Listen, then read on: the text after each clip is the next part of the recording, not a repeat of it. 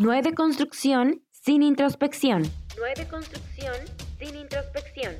Acompáñame en este camino feminista para desaprender y aprender de relaciones, sororidad, amor propio, salud mental, sexualidad y mucho, pero mucho feminismo. Feminismo. Mi nombre es Daniela Huerta y yo te invito a un vino. Hola, hola, ¿cómo están? Espero estén súper, súper, súper bien.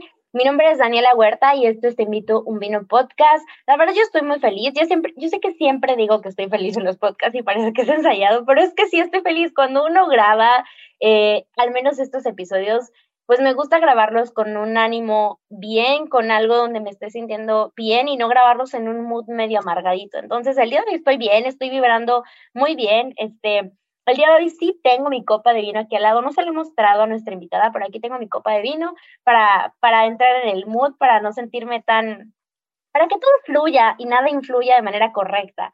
Así que, pues, bienvenidos, bienvenidas y bienvenidos a este episodio. Y el día de hoy vamos a platicar sobre un tema que yo creo que de manera light lo hemos platicado en episodios anteriores, pero creo que tanto la invitada de hoy como yo hemos podido estar de acuerdo que ha sido un tema que nos ha venido resonando y parece que nos susurraba al oído sobre lo que queríamos hablar de hoy. El día de hoy vamos a platicar sobre lo que entendemos por estar bien. Y es que si ustedes entran a Google, literalmente es mi búsqueda del día de hoy, si ustedes entran a Google y ponen ¿qué es estar bien? Les voy a leer lo que dice para que no digan que estoy como loca. Lo que dice es, está bien, referido a personas, generalmente se utiliza para expresar un estado anímico o un estado físico. Por ejemplo, hoy estoy muy bien. Significa que hoy me encuentro contenta. Estar mal significa lo contrario y también relacionado a un estado físico o emocional. Yo no sé si ustedes eso les dice mucho. Yo creo que socialmente o lo que nuestra sociedad nos ha dicho puede significar carita feliz o carita triste. Pero en todo el espectro de emociones, de sensaciones, de experiencias, yo creo que varía mucho. Y es justamente la pregunta que nos ha venido eh, dando vueltas en la cabeza estos últimos meses. Y a mí en estos últimos días no me, no me ha dejado dormir tranquila y no porque no es una pregunta irrespondible o sin respuesta, sino porque es algo que constantemente muchísimas veces luchamos contra o por ello. Cuando hablamos de estar bien, muchísima gente piensa que hay un punto final o que debe haber un punto que se debe lograr. Y para otras personas, el estar bien es algo que fluctúa o es algo que puede ser muy subjetivo. Entonces, sin dar antes o muchos spoilers de, de, este tema que queremos platicar el día de hoy, me gustaría que conocieran y que, y que pudieran conocer a través de la voz a nuestra invitada. Bueno, ella es Fanny, ella, ella me, me, me, gusta que esté aquí porque yo me he dado cuenta que he invitado a muchos signos a Scorpio y por alguna razón hacemos match los signos de Scorpio y yo, será porque yo soy Scorpio, ustedes ya lo saben, pero bueno, Fanny es Scorpio, ella es estudiante de comunicación, es activista de tiempo completo, coordina proyectos socioambientales en Proyecto 25, es embajadora universitaria de Fashion Revolution México en estilo lento. Ella yo la conozco de la uni. Ustedes saben que aquí los invitados que traemos normalmente es porque los conozco de la uni, pero es que la verdad, yo a la vez pasada les dije que cuando uno está en la uni hace conexiones bien bonitas y estos últimos días, a través de mensajes súper bonitos en su propio activismo, Fanny compartió unas reflexiones que a mí se me hicieron súper llegadoras y que pudieron hacer match conmigo. Entonces, Fanny, bienvenida, bienvenida a este espacio Te invito un vino. Si no tienes un vino, no pasa nada. Si sí tienes vino, está increíble, pero si no tienes vino, no importa. Lo que tú tengas, agüita y le hacemos como que creemos que es vino, ya saben. Hay, hay gente que dice que el agua, el vino, todo es lo mismo. Así que, Fanny, bienvenida. Gracias, Dani. Muchísimas gracias de verdad por eh, invitarme a tu espacio, invitarme aquí a tu a esta mesita eh, de diálogo, de verdad que para nosotros es un poquito imaginaria, pero yo la veo como si estuviéramos tú y yo enfrente compartiendo eh, pues una copa de vino de tu parte, yo aquí tengo mi botella de agua, no me alcanzó el tiempo de servirme una velita de mezcal, porque con mezcal te hubiera yo acompañado, la verdad, este, mi mamá no me, no me da permiso de comprar botellas de vino, entonces, este, pero, pero mezcal tenemos ahí en la cantina y te hubiera, te hubiera yo sacado aquí el mezcal Tobalá para que también lo, lo, al menos te lo mostrara, ¿no? Y lo vieras de manera, cómo es el líquido este blanco místico de Oaxaca, porque pues audiencia, soy de Oaxaca, pero así es, pues presentándome, así es, soy Fanny, soy de Oaxaca, neta muy orgullosa oaxaqueña, eh, eh, me encanta a mí eh, comer chapulines y quesillo, por eso de alguna u otra forma no puedo llevar una dieta totalmente vegana como desearía, ¿verdad? pues a mí la verdad que me interesan muchísimo los estudios de los medios de comunicación, como que siempre cuestionar los mensajes que nos, que nos dan, los mensajes que nos envían las películas, eh, los podcasts, eh, cuando leemos un libro, cuando leemos una revista, qué nos están diciendo, siempre los ando estudiando eh, y reflexionando también. me encanta el periodismo social, cultural y político y muy pronto voy a empezar a practicarlo ya de manera profesional. este, también hago un poquito de investigación sobre salud mental, pero en relación con las redes sociales, eh, ¿no? Porque es algo que me, me enfrenté este semestre de universidad en mi materia de investigación y, lo quiero seguir eh, trabajando. Entonces, por ahí tengo esta investigación eh, en, en, pausa un poquito, pero tengo las premisas y un poquito mi tesis que quiero enfocarla en eso, eh, realmente en cómo las redes sociales se han vuelto hoy un, medio de comunicación eh, tradicional, se podría decir, como a la par de una televisión y a la par de la radio y la prensa, la verdad. Em, yo soy un poco más partidaria del ecofeminismo y del feminismo interseccional, pero la verdad es que yo soy de la idea de cuestionar y de aportarme de todos los feminismos. Eh, hago fotografía y escribo por curiosidad, ¿no? A veces la dejo solamente en mis notas del celular, a veces sí llego a compartirlo en Twitter, este, cuando tengo una buena relación con Twitter, y si no, este, las dejo en mis notas o en una libretita, eh, pero me encantaría publicar algún día algo sobre, sobre eso, si me animo. Eh, también me apasiona muchísimo la danza, el teatro musical, y pues bailar ritmos latinos, ¿no? Desde chiquita siempre me han gustado como bailar la cumbia, salsa y bachata, entonces no soy nada profesional, ¿no? Nada más amateur, pero pues me, encantan esos ritmos.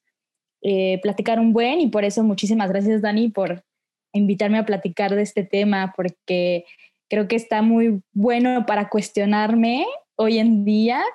Eh, y qué bueno que empezaste con esa definición que te dio Google, ¿no? Sobre un, blanco y negro de bien y mal, una carita feliz y una carita triste. Y la verdad es que en, mi experiencia puedo decir que no es solamente eso.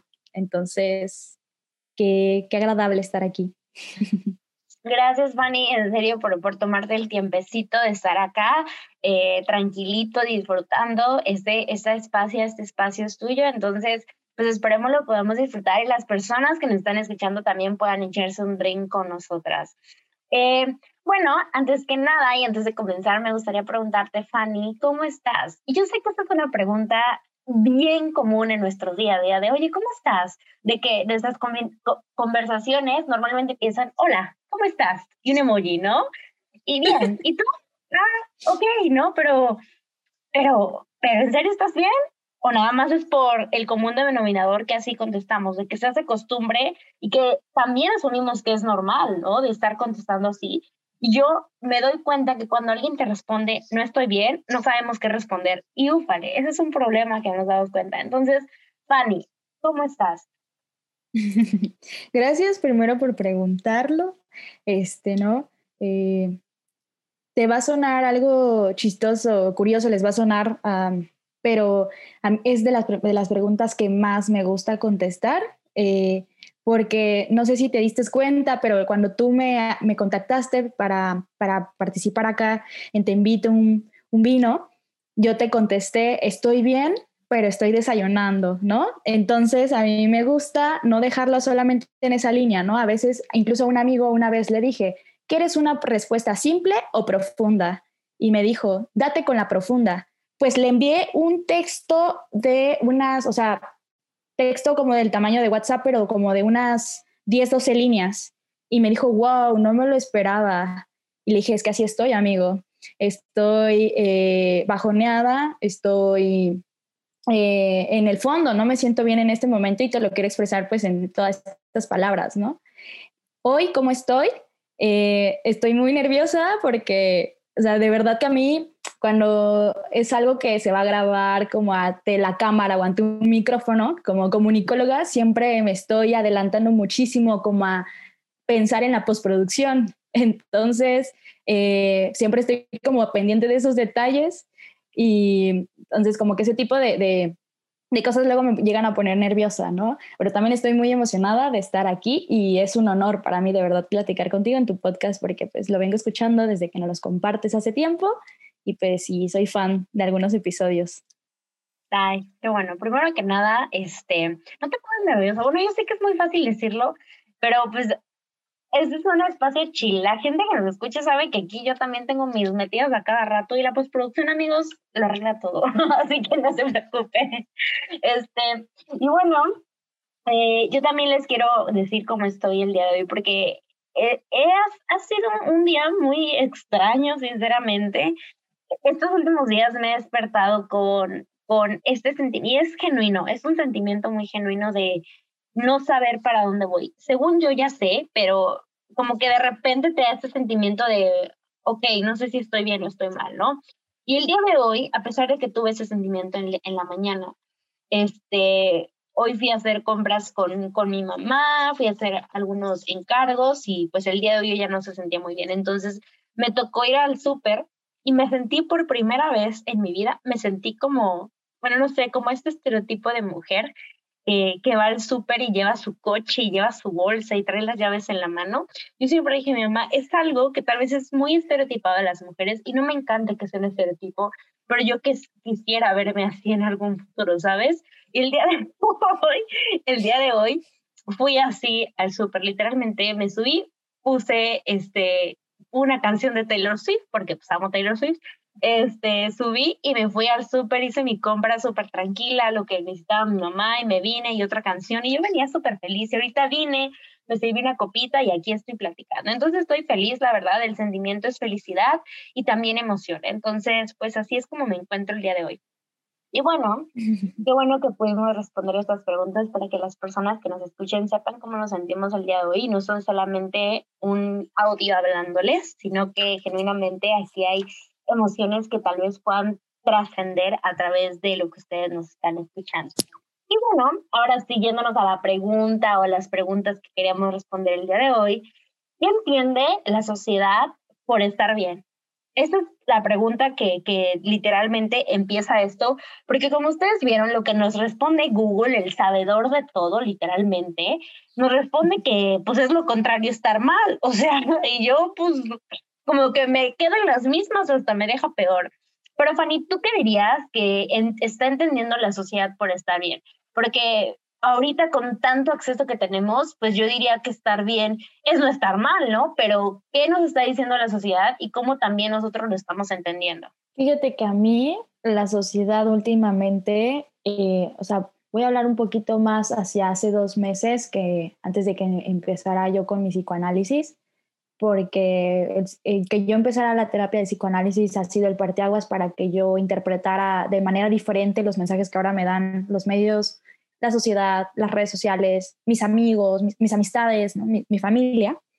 Entonces, eh, yo pienso que la verdad que nos quiere vender la sociedad sobre el estar bien es que tú estés en equilibrio. O sea, te dicen, mantente en equilibrio, en balance, ¿no? Que tu área económica, eh, de salud, espíritu, mente, tus relaciones, tu cuerpo, tus emociones, tus pasiones, todo eso al mismo tiempo balanceado, todo eso al mismo tiempo al 100, ¿no? O sea, no te permitas enfermarte porque este, tienes dinero. Entonces, si tienes dinero, ¿cómo vas a estar enferma, no? Tienes dinero para atenderte. Eh, tienes dinero para ir a terapia y checar tus emociones, ¿no? ¿Cómo vas a preocuparte por tu trabajo, tu pasión, si estás ganando bien, ¿no? O sea, fíjate, lo tienes todo, ¿no? Te lo venden. Y si no tienes dinero, también al mismo tiempo, ¿no? En algunas personas que no tienen esa situación económica eh, que les permita ni siquiera plantearse la idea de cuidar su salud mental sobre comer, ¿no? Una necesidad pues básica del ser humano al día. Y para ellos sería, para algunas personas sería entonces comer, tener la comida al día, estar bien, ¿no? Pero para otros puede ser estar bien, eh, salir al cine ese día con sus amistades o pasar una comida familiar a gusto, ¿no? Comiéndote la comida favorita y atracándote de, de espagueti y de ensalada a la vez o de pizza o de un pastel de chocolate y eso es estar bien, ¿no?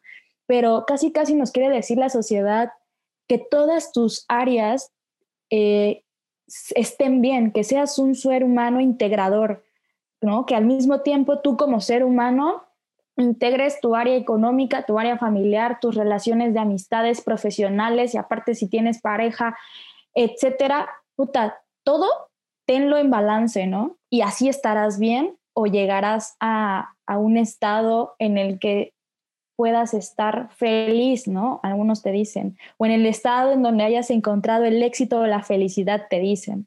Y de alguna u otra forma, no lo podemos dar por sentado para todas las personas. La verdad es que no. Eh, o sea, una desigualdad estructural nos atraviesa a todas las personas que no pueden decir que están bien en todas esas áreas.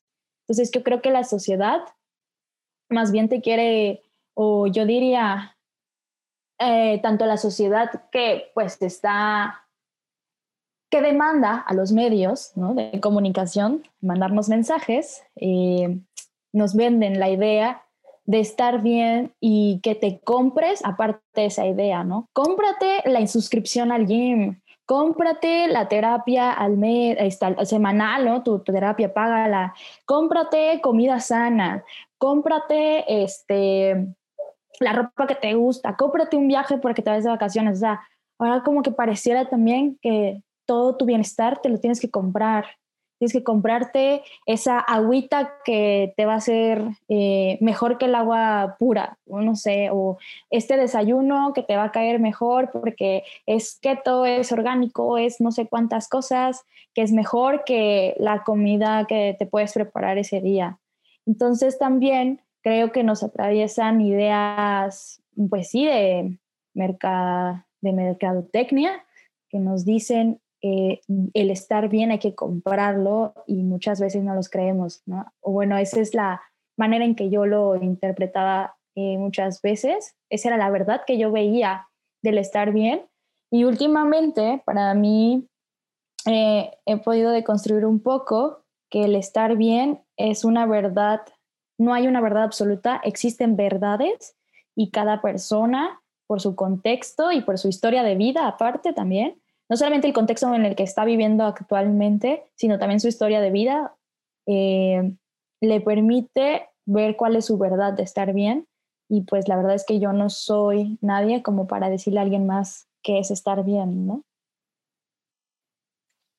Fíjate, con todo eso que dices, hay algo súper importante que me está, no, o sea, no lo puedo evitar ver, justamente porque pues mi formación académica me lo, me lo impide un poco, y es que también es algo cultural, creo, porque es que, como por ejemplo nuestra sociedad, mira, creo que es algo que también, si bien es importante hablarlo desde la salud mental y es algo con lo que es el propósito de este episodio un poco, también es importante visualizar las realidades que estamos viviendo en este país, ¿no? Como las realidades que está viviendo otra persona en Estados Unidos, como las que vive alguien en Asia, en África, etcétera, ¿no? En Europa. Pero creo que es bien importante dimensionar cómo, qué entendemos por estar bien en nuestra realidad. México con, con ciertas riquezas, pero también ciertos problemas, con salario mínimo, con personas que ni siquiera llegan a cobrar con el salario mínimo.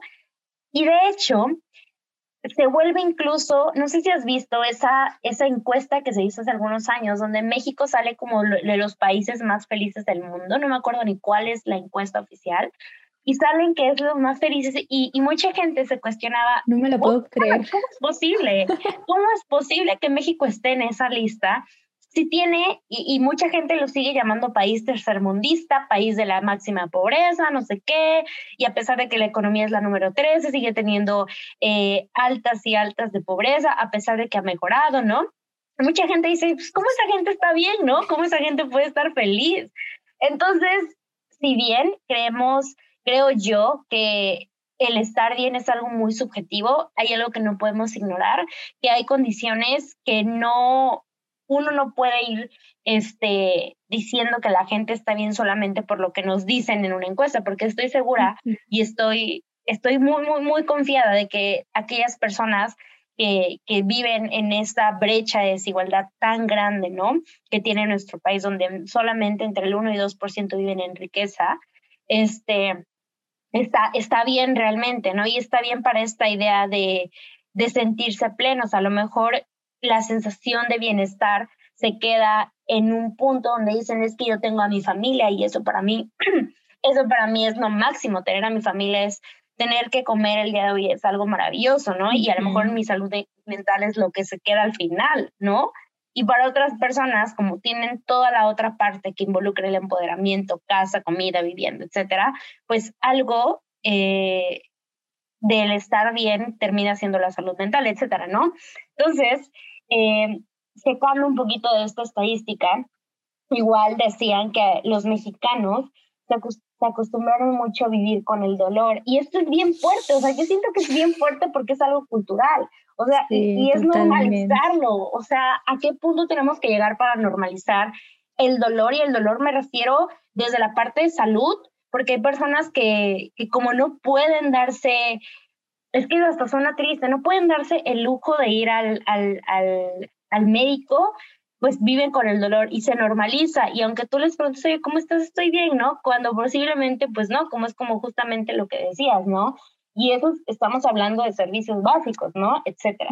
Pero pues a mí me deja mucho que pensar porque yo creo que la sociedad, como tú dices, nos los vende como este pentagrama. ¿Es pentagrama o es el eneagrama? Enneagrama. Enneagrama. Enneagrama. Sí ando inventando aquí palabras. Eh, bueno, el pentagrama sí existe, pues, pero no era eso. este, el enneagrama, ¿no? El enneagrama, ¿no? De que tienes que estar bien en amigos, familia, no sé qué, amor, dinero, relaciones, trabajo. Y Uta, yo cuando vi que tenía mis salía una cosa medio extraña, dije, Uta, no, pues ¿cuándo, no? ¿Cuándo? Si estoy tan metida en esto, en este, pues no, pues nunca voy a tener esa estabilidad y me voy a volver loca por hacerlo. Pero yo creo que sí es algo cultural, que es algo muy relativo. Por ejemplo, pues te digo, cómo está la situación en México a cómo está la situación en Estados Unidos y lo comparo mucho porque pues es nuestro vecino del norte, pero pues es algo que, que es muy relativo y que sí, socialmente creo yo que también se nos ha vendido mucho, ¿no? Como esta idea de buscar un, un estereotipo de cómo deberíamos de ser. Entonces, pues para todos los que nos escuchen, yo creo que se queda como una pregunta un poco todavía abierta, porque para mí puede ser totalmente una cosa y también además influye en mi contexto cultural. Para Fanny puede ser otra también y obviamente influye las experiencias que ella ha tenido, ¿no? Pero yo creo que también estaría muy bien entender cuáles son aquellos mitos de ese momento donde uno está bien. ¿Tú crees que hay algunos mitos de ese esperado o ese momento sobre estar bien, Fanny?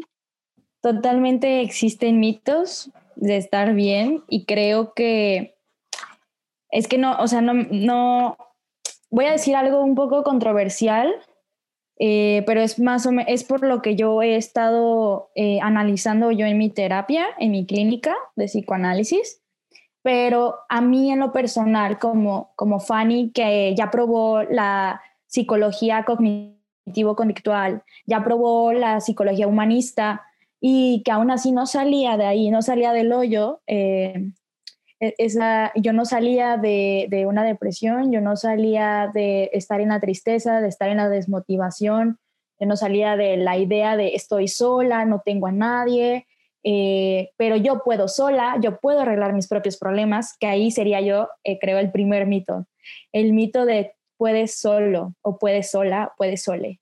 Y no, la verdad es que no estamos soles. O sea, la verdad es que eh, si gritamos al mundo, necesito ayuda, van a venir a ti al menos cinco personas eh, a, auxiliarte, porque eh, lo que falta simplemente es verbalizar la ayuda, ¿no? verbalizar el no puedo solo, ya estoy cansada, ya no puedo más con esta carga emocional, mis emociones las tengo aquí en el estómago, e incluso yo desde desde la primaria sufro de colitis nerviosa y de migraña y no es ninguna casualidad, más bien tiene causalidades el que yo este, padezca de esas enfermedades, digamos, de esos malestares, pues, porque yo desde chiquita tenía también otro mito que sobre el bienestar, el de ser perfecta. Para mí se, eh, se materializó muchísimo en la perfección, en ser una niña bien, ser una niña estudiosa, ser la niña que se porta bien y que es calladita y que, y que se porta bien en la escuela y en la casa, que no le trae problemas a sus papás, la de los, la de los dieces siempre, la de la escolta, la de mejor promedio, eh, ¿no?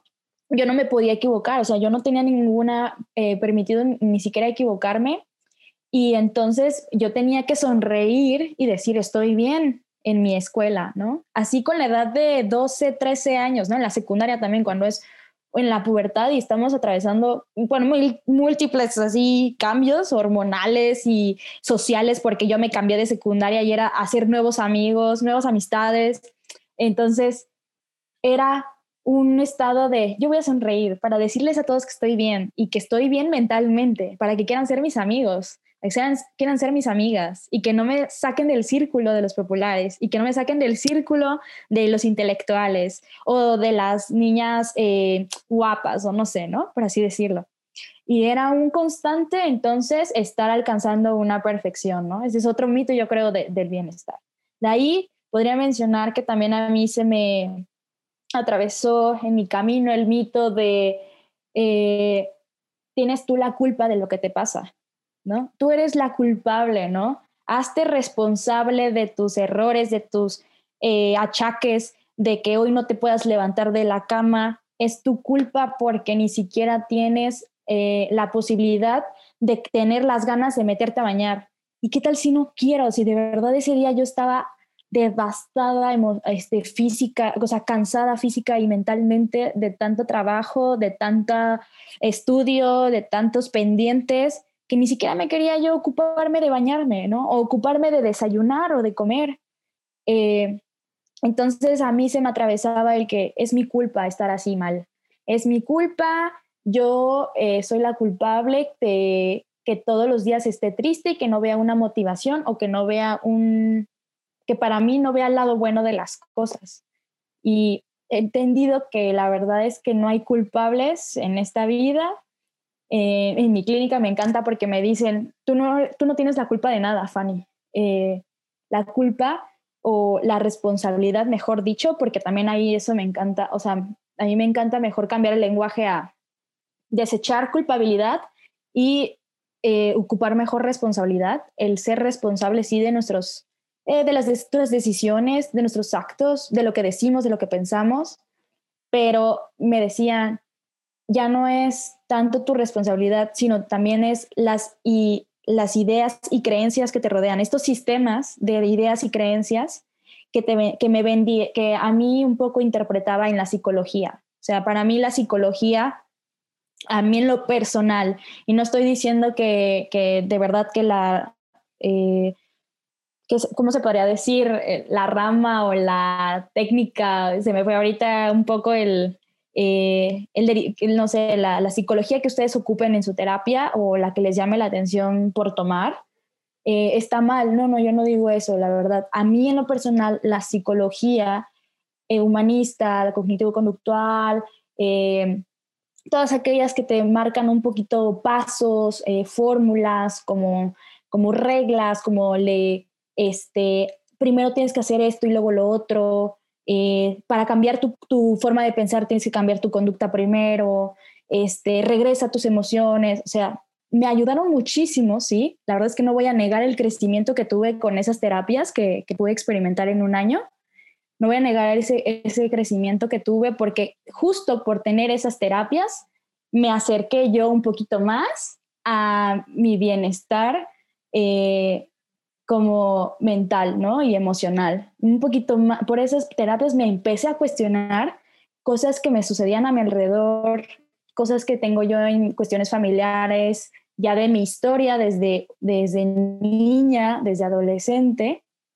Y es cuando llego al psicoanálisis, por ejemplo, que hallo eh, en ese análisis que toda esa psicología me hacía sentir que yo tenía que buscar el bienestar en grupos y en personas. Entonces ahí viene otro mito, creo, El de que crees que el bienestar está en otras personas, cuando lo compartes con alguien más, cuando lo, esa persona te acompaña, eh, podría ser tu pareja, si tienes una relación sexoafectiva, amorosa, eh, podría ser tu mejor amiga, tu mejor amigo, tu mejor amiga, eh, podrías verlo reflejado en tu hermana, en tu hermano, lo podrías ver reflejado en tus padres, en tu, en tu, en tu madre. En, miles de personas ponemos siempre la, el ideal de voy a estar bien si estoy con esta persona y entonces empieza esta necesidad o el, eh, el estar, no quiero decir dependencia, porque tampoco ese es como el concepto eh, que para mí ya se articula, sino que eh, le aportas mucha, mucho valor a esa persona de tu bienestar. Entonces, si no está, estás mal, ¿no? Y, te, y te derrumbas, ¿no?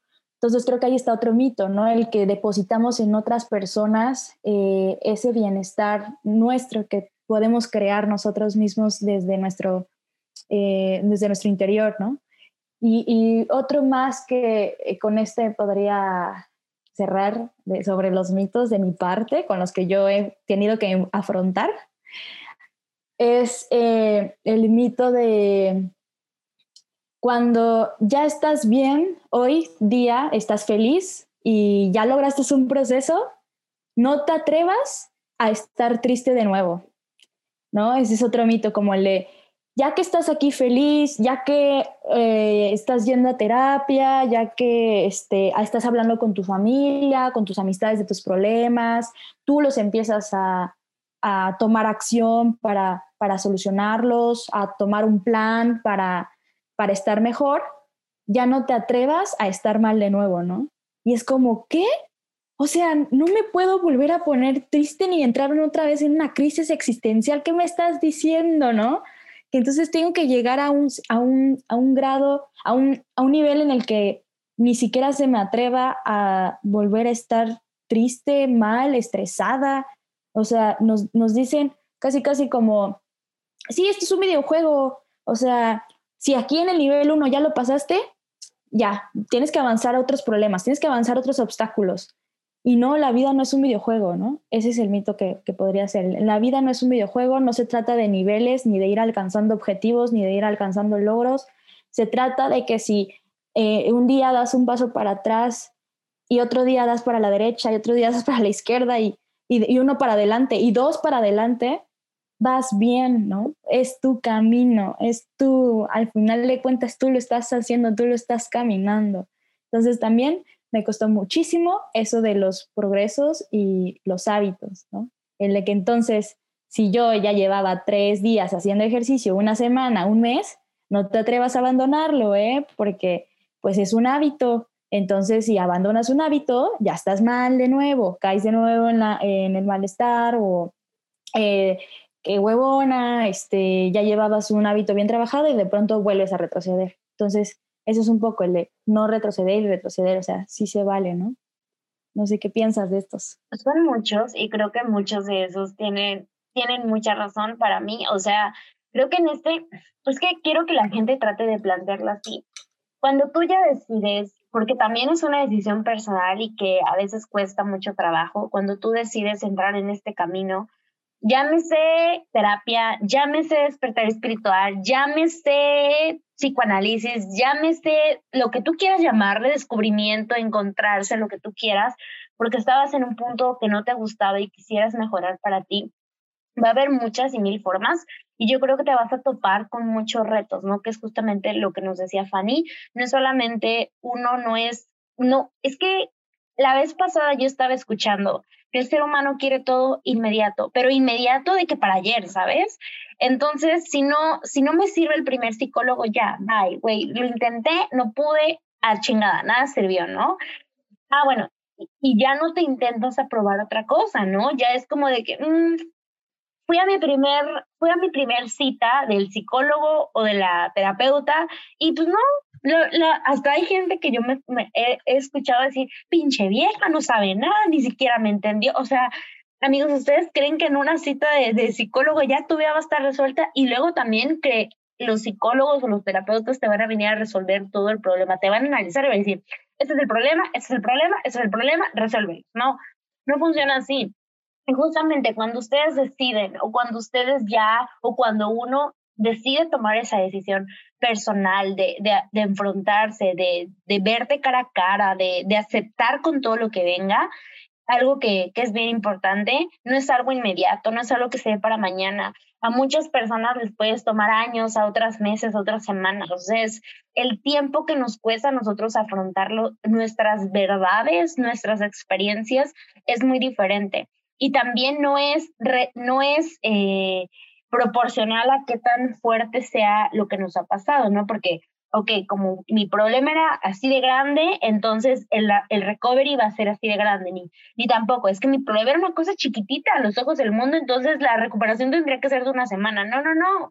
Cada quien experimentamos cosas total y completamente diferentes y también lo vamos a sentir de manera diferente. Yo te puedo decir he tenido relaciones sexoafectivas en las que la verdad me he roto de una manera muy, muy tremenda y que mi recuperación ha tardado dos años, ¿no? Y hay personas donde, puff, se voló rápido y lo que sigue. Entonces, eh, creo que así es, o sea, el, el, progreso no es lineal y creo que estos, digamos, mitos de estar bien se nos han vendido por esa inmediatez de que queremos toda la proximidad y que ya y que si no, no funciona y hay que tenernos paciencia, tanto a ustedes, tanto a nosotros mismos hay que tenernos mucha paciencia como al proceso. Y también, si ustedes han decidido entrar en todo este camino y probaste una vez por un lado y no te funcionó, ok, don't give up, o sea, busca si, si realmente quieres encontrar o, o buscar tu propio bienestar, prueba otra cosa hay personas que deslegitiman muchísimo otras prácticas espirituales, pero a otras personas, algunas otras prácticas espirituales les sirven y es la mejor decisión que han encontrado en su vida. Entonces, creo que hay mucho por donde. Y, y por ahí justamente me quiero aterrizar a, a, a de todas esas preguntas, de todos esos mitos que tenemos, eh, ¿dónde estamos ahora? ¿no? Y esa es una pregunta que, que Fanny me decía, ¿cómo? y, y, cuando yo se le expliqué, me refería a algo que una de, de unas, una blogger que yo sigo en Instagram me encantó cuando lo dijo, porque era justamente el sentimiento que yo estaba teniendo. Y es que ella decía que en esta idea del camino lineal que hemos trazado, de llegar al bienestar final, que es algo que vamos a platicar ahorita, eh, en esta línea que hemos trazado casi, casi cronológica y, y que hemos enumerado, de mañana voy a estar bien y ya todo va a ser maravilloso, nos mantenemos constantemente pensados en cómo va a ser el mañana, en cómo ya voy a estar bien, en cómo ya voy a verme así, si es que es algo que tiene que ver con tu cuerpo, cómo voy a verme así, o si es algo donde tienes que ir a terapia o estás en tu espiritualidad, estás constantemente pensando en el resultado. Ah, ok, ya mañana voy a estar bien, ya que mañana tenga esto, ya que mañana tenga el otro, y el mañana nunca llega porque estamos constante y constante y constantemente pensando en todo lo que vamos a tener. ¿Sí? Y el problema que ocurre, que es justamente lo que decía esta blogger, es que nos olvidamos de ver que la persona que está pasando por todo lo que tiene que pasar para llegar a ese resultado final imaginario que hemos creado, esta persona que está aquí dándolo todo ya debería ser suficiente para ella, en el aspecto de que ya eres suficiente aquí donde estás, ¿no? Si bien puedes lograr todo eso en el futuro, si bien continúas trabajando por todo eso, quien está en este momento, justo ahora, ya es suficiente. Y eso es algo que nos olvidamos de repetirnos todos los días, porque continuamos, por eso a veces tengo este conflicto bien grande, Fanny, porque veo muchos de estos videos de TikTok donde la gente pone glow ups, y quiero ser esa persona y literalmente son videos de yo quiero ser esa persona, acompáñame a ser esa persona en 30 días. Y yo, güey, ¿cómo puedes cambiar de personalidad, de ser, de tú en 30 días? Yo la verdad, yo no entiendo cómo la gente hace eso y piensan que, ok, yo entiendo, entiendo completamente que seguir una rutina es bueno, te ayuda a disciplinarte, te ayuda a todo eso, pero quieren cambiarte en 30 días y yo creo que es bien complicado hacerlo tan tan general pensando que, que, que, así es el proceso, que así debería de ser y que en 30 días uno va a salir y uta. Cuerpo, mente y alma es diferente, ¿no? Entonces, justamente por eso quisiera hacernos esa pregunta también a Tiffany, ya reflexionando todo esto que me eché ahorita. que el donde estamos ahora, tanto para mí como para ti, es importante y tú cómo te sientes en este punto, cómo has llegado a este punto y también aprender a valorar y a sentirnos suficientes en este punto. De verdad que eh, valoro muchísimo esa pregunta porque eh, apenas hace esta semana y media que regresé a mi ciudad después de un viaje por carretera con unos eh, primos y primas que este, de alguna u otra forma nos, cada uno tenía su propósito con ese viaje. El mío fue un tanto, le puse un tanto propósito como el de quiero salir, renovarme, o sea, quiero encontrarme en ese viaje, quiero saber quién está aquí en este cuerpo habitándolo, mostrándose eh, físicamente entre los otros, hasta incluso en redes sociales, ¿no? Pero antes de mostrarlo y antes de, de compartirlo con todos los demás, quiero encontrarme y que de alguna forma empezar a ser de nuevo fiel conmigo misma. Acababa de, no tenía ni ni los dos meses que, salí de una ruptura amorosa, eh, que me enseñó muchísimo, eh, eh, tanto toda la relación entera como esa persona, como esa ruptura, me vino con tantas revelaciones de, de, cómo yo estaba, que hoy puedo decir que estoy de verdad viviendo cambios constantemente todos los días al, regresar de ese viaje. O sea, es que no, ni siquiera a veces me da la cabeza para pensar todas las cosas que tengo por hambre de hacer cuando encontré como muchas de mis pasiones y que ahora les quiero hacer fiel, les quiero ser fiel a esas pasiones, ¿no? A esos sueños, a esas metas que hace mucho les las había dejado, que yo tenía de niña, que yo tenía de adolescente, cuando entré a la universidad, que les había dejado yo hacia un lado por, pues sí, por no, por poner en una persona como todo mi tiempo y energía. A veces no nos damos cuenta, la verdad, cuando estamos en una relación sexoafectiva, no nos damos cuenta lo fácil que es eh, tener todo el tiempo y pensamiento en la otra persona antes que en ti misma, ¿no? Entonces, de alguna u otra forma, a veces te juro que he estado yo tratando de conciliar el sueño estos últimos días y le decía a una de mis mejores amigas, güey, es que no puedo dormir, o sea, quiero despertarme y ya quiero hacer, eh, quiero despertarme y ya quiero, estoy acostada y estoy viendo, mañana voy a hacer esto, mañana tengo lo otro, tengo este pendiente, me encantaría. Y ahora lo, neta que, o sea, me van a decir, sufres de insomnio, pero mm, la verdad es que no, es mi emoción de que ya sea de día y que ya quiero que, que sea, ya sea de día para yo empezar a crear de nuevo experiencias, momentos, recuerdos, ver a, mis amistades ese día con las que tengo a lo mejor un cafecito eh, por Zoom, eh, echar el chismecito en la llamada, este, y despertar y este, abrazar a mi hermana o ver una serie con ella, ¿no? De verdad que antes yo hubiera dicho, tengo insomnio, no puedes dormir por la ansiedad de las cosas que tienes pendientes y es una ansiedad de que quieres estar en constante productividad, ¿no? Ahora lo he eh, desarticulado y para mí de verdad estas noches que no he podido conciliar el sueño no me hacen tanto daño, ¿sabes? A mí en lo personal, o sea, realmente yo no quiero desvalorizar eh, ni, ni, decirles, oigan, si, si ustedes también se quedan dormidos, qué bueno, eh, este, eh, está bien y todo eso no, porque a la larga nuestro, nuestro cuerpo lo somatiza, nuestro cuerpo ya empieza a, somatizar en otros malestares el no estar durmiendo nuestras horas. Eh, pero en este momento, de verdad que estas semanas que he tenido, he estado buscando trabajo, eh, el próximo semestre lo voy a dar de baja, entonces no voy a estudiar, entonces estoy buscando trabajo y es una constante, entonces cambio pendiente, tengo esta entrevista, voy a ver a la otra persona. Te juro que me ha costado conciliar el sueño pero me siento en una paz y como emoción de que ya quiero que sea de día y quiero crear y quiero hacer lo otro. He encontrado de verdad un dilema porque apenas hace ayer me encontré este post que andan compartiendo muchas amistades en, en sus stories de Instagram sobre la ansiedad eh, productiva o algo así. Este, y la neta es que a mí no me hacía sentido ese, ese concepto porque para mí también he un poco, mm, ¿cómo se puede? Resignificado la palabra productividad. Eh, en mi vida personal ahora ser productiva, sí me ayudó un poquito, por ejemplo, los, los posts y, reflexiones que subían muchos podcasts y este, muchas cuentas en Instagram sobre bienestar y tal, sobre que la productividad también se ve cuando estás viendo tu serie favorita, cuando también estás este, eh, acostada en tu cama nada más viendo el, techo.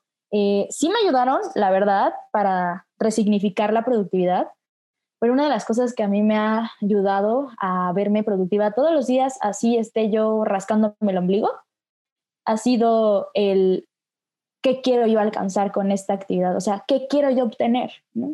Si nada más quiero, por ejemplo, escribir un ratito porque tengo que entregar un, un ensayo, por ejemplo, y ahorita tengo ganas de escribir y sacar mis ideas, con eso me voy a sentir bien, lo voy a hacer. En ese momento estoy siendo productiva, ¿no? Pero si en ese momento para mi energía lo único que me alcanza es redactar un correo que tengo un pendientito que es chiquito, también me lo pongo a hacer y no te andes eh, como ya no me ando ahí persiguiendo en cuanto a las fechas límites, en cuanto a, no, este ensayo escríbelo todos los días para que lo avances. No, es si en ese momento me dan las ganas, la verdad. O sea, yo ya casi, de verdad que los finales y un poquito para acá, mis pendientes de Proyecto 25, mis pendientes de, estilo lento y todavía prácticas profesionales que estaba llevando, ya era, voy a hacerlo hasta que tenga ganas. O sea, si no, a la mera hora también nada más me siento en la computadora, la prendo y, y ya no me sale nada. Y entonces ya empiezo a distraerme con el celular porque en realidad no tenía las ganas de hacerlo, no, no me encontraba en el mood, como, como bien dijiste en, al inicio del podcast. O sea, tú si estás malhumorada, no grabas, tienes que estar en un humor pues feliz, así que te sientas divertida para que traigas una conversación chida, ¿no? Pero eh, en esa forma yo he resignificado la productividad en el cuando soy productiva, cuando tenga ganas, o sea, cuando se me dé la gana, soy productiva. Y también, por ejemplo, eh, estoy pues en ese dilema entonces de, ¿será entonces esto que estoy sufriendo una, o sea, soy workaholic por querer todos los días no poder dormir porque ya quiero levantarme a hacer? ¿Soy una adicta al trabajo? ¿Soy una adicta a hacer cosas? ¿Soy una adicta a, a esta productividad extrema? Y, y, es porque no me lo cuestioné hasta que vi ese post. De verdad que yo no me lo había cuestionado hasta que lo leí y vi sobre esa ansiedad que te provoca el estar en constante haciendo. Y a mí no me sonaba como un malestar para mí. Entonces yo lo que, por ejemplo, le respondí de hecho a una amiga, ¿no? Este, fíjate que a mí no me, no me hizo tanto sentido. Este, ¿seré que esté mal? Y en eso empecé a reflexionar más profundo y es que no, no es que estemos mal cuando veamos, por ejemplo, un post que nos diga, eh, no sé, don't worry, be happy, ¿no? no sé, no te preocupes, hoy sé feliz. O sea, y que tú no lo puedas hacer hoy, que te mande ese mensaje y que tú no te identifiques, no significa que estés tú mal. O sea, no existe moral en la bienestar para mí. De alguna otra forma, no existe la forma de decir, esto está bien y esto está mal. Entonces, entiendo muchísimas personas, amistades que compartieron el post, por ejemplo, que se identificaron y que decían, si soy, este, así estoy, por favor, recomiéndame un psicólogo. ¿No? Eh, yo les entiendo porque al final de cuentas esa es su verdad, ¿no? Y yo ya tengo otra verdad por cómo yo he resignificado muchos conceptos que tenía a mi alrededor sobre el bienestar. Entonces también un poquito es en donde estoy, es en el de siempre cuestionándome. Eh, y, y fíjate que cuando dices, ahora que estás aquí, Fanny, ¿eres suficiente? También creo que a lo mejor me va a dar un poquito más de paz para ir a dormir hoy en la noche. La verdad que sí, porque incluso hasta me había llegado esa idea de repente, ¿no? Eh, no te vayas a dormir porque todavía tienes pendientes. Entonces es como, ¿qué? Entonces no es suficiente con lo que ya hice hoy, con las ocho horas que estuve en la computadora. oh my God, ¿cómo? Este, ¿no? Entonces creo que por eso valoro muchísimo esa pregunta, Dani que, la hicieras y que, que, nos compartieras de esa reflexión sobre ya lo, lo, que hoy hiciste, eres suficiente con eso. Ay, qué bonito. Y yo, yo la verdad creo que esto que dices de que hay, hay varias cosas que, que te entusiasma hacer, no quiero suponer tu vida porque obviamente no la conozco al 100% y al final es tu experiencia, pero la pregunta que yo te haría, ¿hubieras respondido lo mismo o te hubieras sentido así con tanta energía de hacer tantas cosas hace unos dos, tres meses atrás? Y hubieras dicho, también tengo todo el entusiasmo de hacerlo, estoy así. No, ¿sabes qué me hubiera dicho Dani? Me hubiera dicho, pinche Fanny, estás con insomnio, tienes ansiedad, tienes este, estás con burnout, todos esos conceptos que te, que te da la psicología, me los hubiera puesto yo en mi panorama. Y yo me hubiera, algo que yo hacía mucho antes, hace un año, era autodiagnosticarme. Entonces yo veía un post en Instagram que te hablaba sobre depresión y yo ya decía, puta, ya tengo depresión. Híjole, mano, tengo una depresión severa porque este post me lo dice, porque este test me lo dice. Este, este post me habla de ansiedad, ching, ya tengo, ya tengo ansiedad, ¿no? Y entonces yo me autodiagnosticaba sin haber ido siquiera con un especialista. Creo que ese es un error que también cometemos muchísimo las personas. Eh, está bien que te identifiques porque ¿qué hace ese post cuando lo lees o esa información que ahora la tienes a la mano? ¿Qué hace? Pues te pone a cuestionarte en dónde estás, ¿no? Te plantea la pregunta, por lo menos, entonces te pones a reflexionar, algo te hizo sentido, algo te hizo así, eh, clic y dices, ah, ok, entonces, ¿será ansiedad esto que tengo o no? Pero entonces acércate a un especialista, ¿no? Si háblalo con alguien que te pueda decir algo mucho más certero, porque en mi caso yo ya me lo autodiagnosticaba y entonces eh, yo vivía ya con la idea todos los días de sufrir ansiedad severa, por ejemplo. Cuando, cuando fui, por ejemplo, a, la psicóloga, eh, a terapia cognitivo-conductual, me dijeron, no, Fanny, tranquila, no tienes una ansiedad severa. Ansiedad severa se ve así, tú eh, este, con, estas, con estas características, tal, así. Este, eh, a veces cuando tienes estos episodios podríamos decir que es una ansiedad más leve, ¿no? Pero si llegas a experimentar estos, eh, estos episodios mucho más grandes, entonces tu ansiedad sí está creciendo, ¿no? Entonces ahí sí nos mantenemos vigilantes. Ahí es una de las cosas que digo que, por ejemplo, en lo personal, me hicieron un poquito de sentirme malestar, porque entonces eh, todo lo tenía que poner yo entonces en cajitas o con etiquetas, ¿no? O con un diagnóstico. Ah, esto es depresión. Ah, esto es ansiedad. Ah, esto es un ataque de pánico. Entonces yo ya todo lo etiquetaba y me sobrepasé de etiquetar las cosas en mi vida, eh, con lo que a mí me pasaba, con mis malestares. Ahora, eh, por ejemplo, en mi, en mi psicoanálisis, yo de alguna forma analizo que ese sentimiento de ansiedad que me llega a veces ya no es ansiedad como tal, em, el, ¿cómo se podría decir? Este, eh, pues el diagnóstico psicológico, ¿no? Sino que ya es una creencia o una idea que me está respaldando muchísimo lo que es la ansiedad. Entonces a mí, los mensajes a los que yo ya estaba constantemente eh, expuesta diario, porque diario leía estos, eh, tengo un libro que, que también hablaba muchísimo sobre esto del casi, casi, eres, no sé, eres una idiota por no responsabilizarte o deja de ser la víctima, ¿no? Deja de ser la, la que te victimizas por todo esto. O sea, ese libro me decía mucho eso. Y ahora que lo, que lo vi en psicoanálisis decía, wow, qué tan mal me estaba haciendo, por ejemplo, ese libro, ¿no?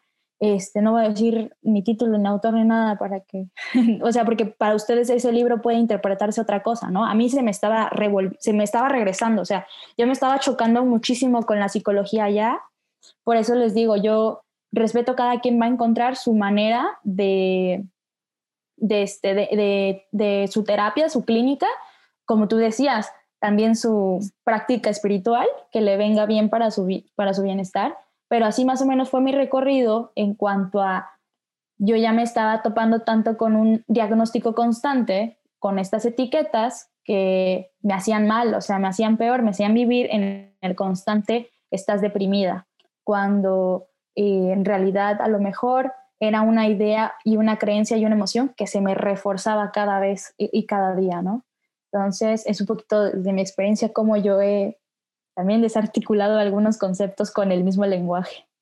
Sí, no, estoy súper de acuerdo. Y, y, fíjate que en todo esto que nos platicas, para mí también viene una pregunta súper válida y es en todo esto que ya venimos platicando, eh, si hay un punto final en nuestro progreso, porque, uy, porque justamente con esto de la inmediatez, de que tu propio proceso, de cómo lo vamos viviendo diferentes personas, y por eso te digo que a mí me frustra mucho, y ya lo he dicho miles de veces, me frustra mucho y me molesta que de manera tan comercial se venda esta idea de los glow ups, de los 30 pasos para estar así, o sea, es algo que me molesta porque se llega a vender el estar bien encapsulado en todo lo que debería de ser o todas las áreas que deberíamos acaparar y alcanzar y si no las alcanzamos no estamos bien, eh, como un punto final, ¿sabes? Como este es el top de los tops de los tops de la bienestar y como tú dices, y si mañana tienes una crisis de ansiedad que llega a ser mi caso muchas veces, ese día ya todo se fue al bote de basura, ¿no? Ya nada valió del progreso. Y es justamente, o sea, no es cierto, ¿sabes? Es como que es el proceso no es un proceso lineal, el proceso no es un proceso donde hay paso uno, paso dos, paso tres, en el paso cuatro te permito de que te derrumbes, pero el paso cinco ya no y el paso seis ya todo es felicidad. O sea, no es algo así, no es algo donde tú puedas experimentar la felicidad al top y nunca más sentirte mal. Eh, los estados de ánimo también tienen algo que ver, que el estado de, ánimo, las emociones es muy diferente y muchísimas veces confundimos ambas cosas, ¿no? Entonces, eh, yo no creo que haya un punto final en el progreso, yo creo justamente que sí hay mejoras, que vamos aprendiendo a conocernos mejor, que vamos descubriendo cosas y nos vamos entendiendo a cómo tratarnos porque también a veces como seres humanos queremos tratar muy bien a todas las personas, o muchas veces es el caso, pero somos unas personas súper feas con nosotros mismos y nosotras mismas. Y eso justamente en la terapia que ustedes lleguen a tomar o en el camino en el que ustedes estén, eh, recuerden que donde sea, en el punto que estén, también es súper válido comprenderse y entenderse, no es algo que va a ir siempre para adelante. Puede que en algún punto retrocedan y no está mal, porque ese retroceso posiblemente les va a enseñar algo que no aprendieron. Y cuando van, a, cuando van al siguiente punto de su propio proceso, van a aprender algo que a lo mejor no aprendieron en el punto A o en el punto B. Y así va todo, ¿saben? Entonces yo diría que el punto final no es algo a lo que se llega. O sea, yo creo que al final del día Así como las personas mayores, tus abuelitos, nuestros abuelitos te dicen, mira, yo aprendí esto. Y, y, hay aprendizajes que todavía también las personas mayores siguen teniendo y me ha tocado escuchar a mi abuelita y a mi abuelito decirme, es que hay cosas que yo sigo aprendiendo hasta el punto de hoy, hay cosas con las que me quedé ganas, pero no las aprendí a lo mejor a los 17 años o a los 20 años cuando tú las aprendiste, yo las aprendí hasta los 50, ¿no? Entonces ahí te das cuenta que no hay un punto de inicio de partida del aprendizaje de tu persona, porque hay personas que se llegan a encontrar o llegan a encontrar su razón o llegan a encontrarse a ellos o también llegan a salir de sus propios problemas en muchos años, hay otras personas que lo hacen en menos, entonces ahí es donde yo respondería que no hay un punto final, es un constante, constante, constante y muy constante entendimiento de uno como persona, pero lo que sí hay es el progreso, eso yo creo que sí hay, es ese progreso de uno y que el progreso también va en medida en cómo tú quieras progresar, porque también este, uno puede no querer avanzar tanto y, irlo haciendo más despacito y para muchas personas soltarles tanta información de jalón llega a ser muy, muy fuerte. O sea, imagínate que tú llegas al psicólogo, por decir algo, llegas y dices, ok, estoy listo para encontrarme y tú piensas que te van a dar todas las respuestas de la vida. Y amigos, si eso hiciera realmente el psicólogo, si realmente el psicólogo hiciera eso, una, no ganaría dinero, o sea, yo creo que sería un muy mal negocio. Y dos, y dos, o sea, yo creo que terminarías ahí realmente loco y, y, no como, no como un, este, un insulto a, a las personas que que, se les llama así, no, no, no, no, si no me refiero que realmente, o sea, sería un choque muy fuerte. Hace un año y medio, dos años creo, este, me tocó ver un test que me hicieron sobre quién es Daniela, literalmente es un test, sobre dónde decía, eh, no me acuerdo cómo se llama el test, ya ni me acuerdo, Fanny, porque fue tan choqueante ese test. Eran 70 páginas de quién es Daniela, literalmente. Lo hicieron Literalmente, o sea, yo jamás había encontrado tantas cosas en mi vida como lo hizo test. Me abrió los ojos a muchas cosas, pero también me hizo sentir muy derrotada en muchas, ¿sabes? Como que me decía, Daniela es muy buena en esto, pero en esto no tiene capacidad de no sé qué. Y yo ya estaba así como de, güey, ya no soy buena en esto, no soy suficiente. Como que se me abrió el abanico de quién soy yo, ¿no? Como la existencia revelándose, revelándoseme por un test de de un psicoanálisis, justamente, literalmente eran 70 páginas de, de mi ser, ¿no? Que, que se respondieron porque respondí yo un test de 150 preguntas y esas 150 preguntas revelaban mi personalidad y todo lo que yo era, ¿no? Entonces, cuando toda esa información de que me piqué a leerla un día, de que me había llegado, la respondí, la leí dos, tres veces, me eché toda la información eh, dos, tres veces y, y salí como de que, wow, tengo tantas cosas que arreglar. Literalmente fue mi respuesta, fue, tengo tantas cosas que arreglar y se me olvidó por completo todo lo bueno que decía. Entonces, eso, cuando una persona quiere llegar a tener la solución y llegar al punto máximo de la felicidad o del bienestar con tanta inmediatez y con tanta rapidez, la verdad yo creo que es es, un, es algo que, que, suele ser incluso imposible para el ser humano porque es mucha información, es, mucha es muchas emociones, es, es demasiado que yo siento que es muy difícil de que el ser humano lo pueda sostener, ¿no?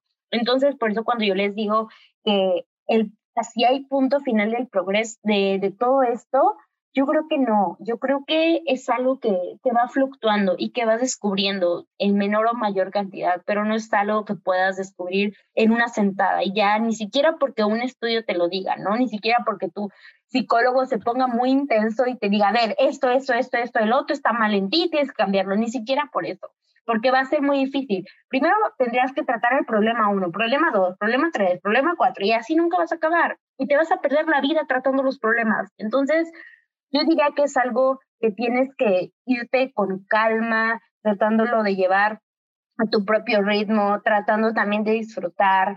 No porque sean problemas significa que tienes que enfocarte en los problemas y todo lo demás se cierra, toda la ventana de felicidad se cierra. Porque justamente esas situaciones que puedes mejorar te llevan a querer apreciar la vida también como la tienes. ¿Qué opinas?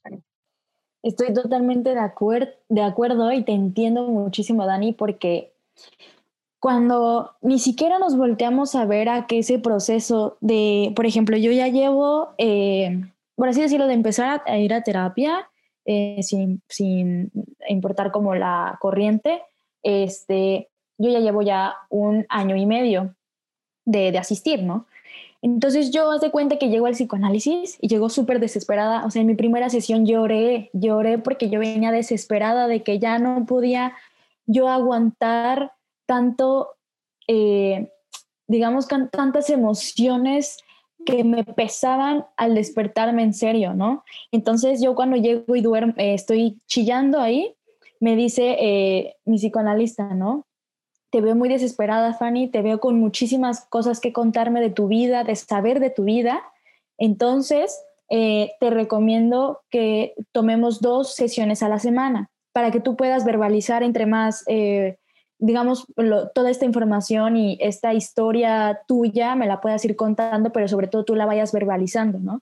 Y le dije, va, sí lo necesito, eh, sí, sí quiero las dos sesiones a la semana, ¿no? O sea, sí empecé, de hecho, y en eso, como a la tercera semana, le digo, ¿qué crees, Bárbara?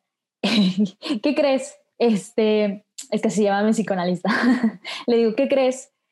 Me siento, hoy me sentí muy bien esta semana, le digo. De verdad me sentí con un peso mucho menor de todas las ideas que traía yo antes. Digo, no, no sabes lo bien que me siento hoy, ¿no? Que, que estoy acá. Y me dice, ¿sabes qué, Fanny? Ahorita como te veo, no necesitas más información eh, vamos a pasar de nuevo a una sola terapia a la semana. No necesitas tanta información a la vez, ¿no? Eh, yo, yo te decía más bien que vinieras a, dos veces a la semana porque yo te veía muy desesperada ya de saber qué es, en qué se originaban tus malestares, en dónde se originaban tus síntomas. Pero ahora que te veo muy tranquila, un poquito más relajada al contarme este, tus cosas, no necesitas que yo te atiborre de más información no necesitas que tu cerebro esté al por mil pensando y reflexionando. Vamos a llevarnos por, eh, por sesión un tema y vamos a trabajar por intervalos, ¿no? Me dijo, entonces, esto me hizo sentir el que sí es cierto, a veces nos urge que ya con tres sesiones nos sintamos aquí las diosas, ¿no? Y aquí todas bien cabronas al despertarnos al día y que ya me siento feliz y entonces voy a hacer ejercicio y entonces voy a comer sano y entonces me voy a empezar a tomar agüita todos los días, pero no, o sea, realmente es un proceso tan, tan lento que yo tenía, de hecho, aquí en mi diario, una lista de todos los temas que quería hablar en mi psicoanálisis, ¿no? Yo los empecé a enumerar un día que estaba como muy eh, de, pensando muchísimo, ¿no? Entonces dije, voy a aterrizar mis ideas, voy a empezar a escribirlas y empecé a, escribir, quiero hablar de esto, quiero hablar del otro. Y un día, sin darme cuenta, en una sesión, estábamos hablando de cinco temas a la vez de esos, porque se relacionaban, se interconectan. Al final de cuentas, hacen conexiones, hacen conexiones tus relaciones eh, profesionales con las relaciones familiares, con tu idea de lo que es dinero, con, lo que idea, con tu idea que es trabajo, con tu idea de lo que es éxito. Y cuando yo vi, en una sola sesión había abordado tantos temas y había avanzado eh, de alguna u otra forma en esos temas sin darme cuenta, ¿no? en mi verbalización de, de, lo que estaba yo contándole a mi psicoanalista. Entonces, cuando ella me dice, apenas estamos empezando, ¿no? Ten paciencia sobre lo que me quieres contar y sobre también lo que te llevas a reflexión en la semana, ¿no? Porque te llevas ya muchos temas a reflexionar, entonces toda esa semana date tiempo y siempre me pregunta cuando empezamos la sesión, eh, ¿cómo estás? ¿Qué me vienes a contar hoy? O sea, no me dice, eh, nos quedamos en esto. No, no, no. Me dice, ahora, ¿qué me traes a, a, a, contar hoy? Y ya entonces yo le empiezo, ¿sabes qué? Esta semana me pasó esto y así. Y cuando veo, ya estamos hablando de otro tema y ni siquiera continuamos el anterior. Pero cuando pasa otra semana, de repente yo le estoy hablando de un problema y sin querer estoy tocando el mismo tema que estábamos analizando hace dos sesiones y digo, wow, ¿cómo se conectaron? O sea, sin quererlo, sin querer que este proceso sea lineal, vamos con este tema de la familia y vamos a tratar entonces todas las sesiones de familia, sin quererlo hacer de esa forma lineal, yo ya lo estaba tratando arriba y abajo, ¿no? Mi ruptura amorosa, eh, mi nuevo trabajo, el no estudiar este semestre, ya todo se me relacionaba con lo de mi familia y sin querer queriendo yo estaba trabajando el tema familiar. Entonces el proceso para nada es lineal, diría, lo estoy comprobando, lo estoy más que nada viviendo y, y sobre todo ella me decía, tú estás empezando, llevo ahorita, tengo pacientes que llevan cuatro años de psicoanálisis, ¿no? Porque también esta es una clínica, es una terapia que lleva muchísimo tiempo que la persona se conozca. Entonces, llevo a personas de cuatro años y todavía vienen cada 15 días por una retocadita, me dice, por detalles que le pasan en su vida esa semana, en ese mes, les pasaron algo y me vienen, me hablan y vienen a terapia por una retocada. Y de pronto ya van, se van de nuevo, ya salen, ¿no? Eso tampoco quiere decir que entonces ya todo el tiempo, por tener un psicoanálisis de cuatro o cinco años, ya llegaste a ser bien, ¿no? Ya llegaste a tu bienestar, ya llegaste a tu meta, ¿no? O sea, para nada tampoco. Siento que mucha gente lo ve así, ¿no? De que hay, este, voy al tratamiento, pero mira, ya esto va a tardar dos años, un año, y ya cuando me gradúe ya todo va a estar bien, la vida va a estar color de rosa y todo maravilloso, ¿no? Siento que mucha gente lo ve así, de que te casi casi que te dan tu diploma, ten, aquí estás, saliste, ya eres una persona sensata, buena, estable, ¿no? Y no es así, o sea, no. Y esa era mi idea, ¿te imaginas si me hubiera quedado ahí?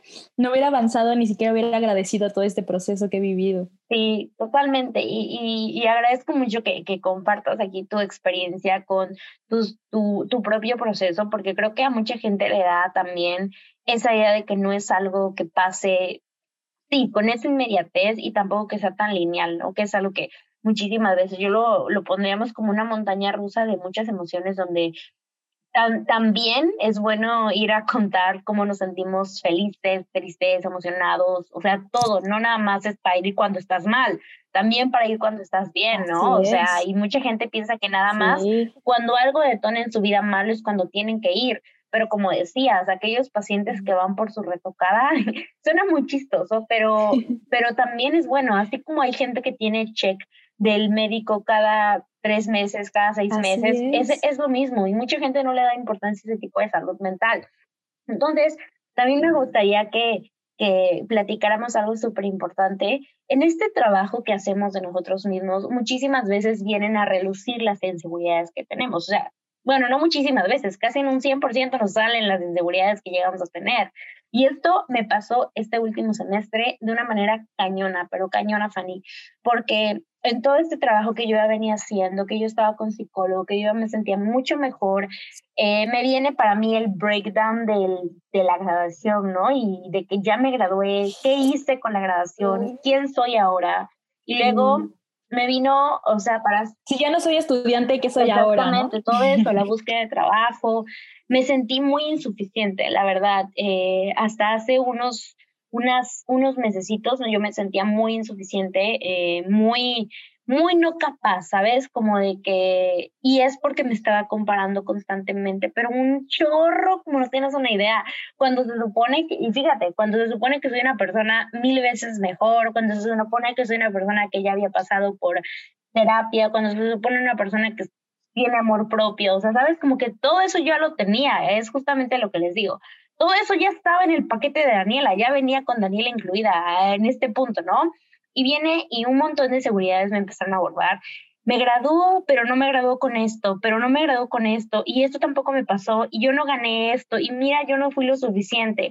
Y justamente me vino esta frase que te decía de la blogger de yo soy suficiente hoy. O sea, todo lo demás que está por venir va a pasar en algún punto, lo voy a alcanzar porque soy una persona fregona, sí, pero también quien estoy ahorita con, sin todos los adornos, que quien está aquí es muy suficiente, ¿no? Entonces, yo quisiera preguntarte a ti y también traer a la conversación esto, cómo trabajar en nosotros mismos, cómo hacer todo este proceso que nos has platicado y que yo les he platicado también, pero sin llegar a este punto de comparación. ¿Por qué?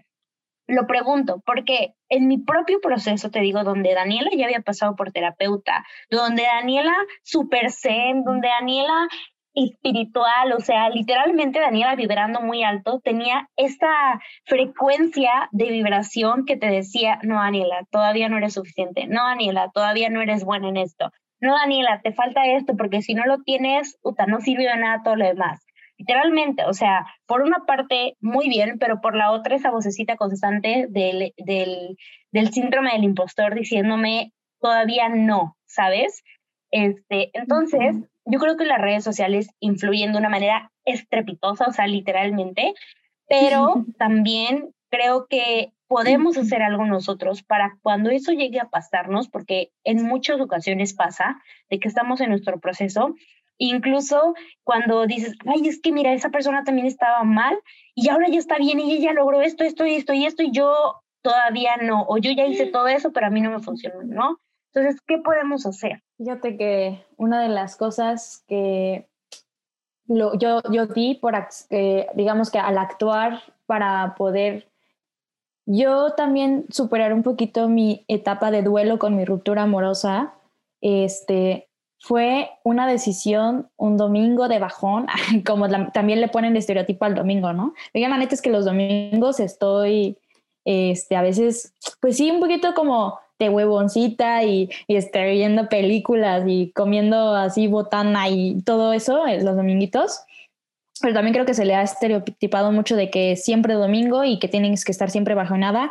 Yo quiero desmentir también eso, ¿eh? No, disfruten también su domingo, o sea, disfruten cada día de la semana, ¿no?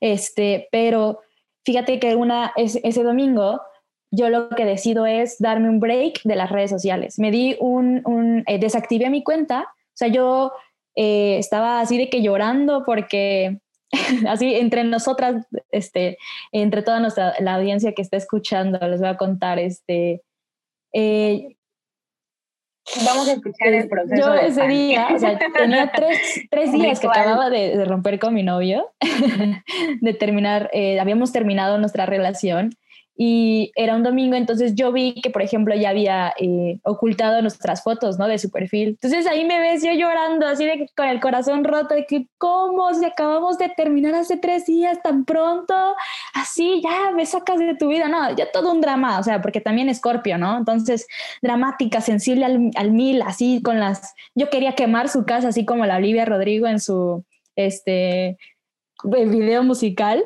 de Good for You. Ah, pues así yo quería, ¿no? En ese momento. Y entonces digo, a ver, Fanny, ¿qué te está haciendo daño estar ahorita viendo su perfil, ¿no? Era estar ahí, pues viendo lo que estaba haciendo, lo que no hacía. Entonces yo dije, me voy a desactivar, voy a desactivar mi cuenta de Instagram y de Facebook. Lo hice. ¿Qué me vino aparte de, tomar un poquito de distancia con esa persona con la que compartí años eh, y momentos? Eh, me, hizo también pensar en que yo estaba comparándome con otras parejas al mismo tiempo, ¿no? Porque aparte nosotros teníamos una relación a distancia. Entonces yo me constaba, eh, constantemente me comparaba con parejas que estaban juntos, que sí se podían ver, que sí se visitaban, que sí salían, que sí comían. Y decía, ay, no, qué bonito, si se aman, hacen lo posible por estar juntos y luchan por su amor, no, así como toda esa idea.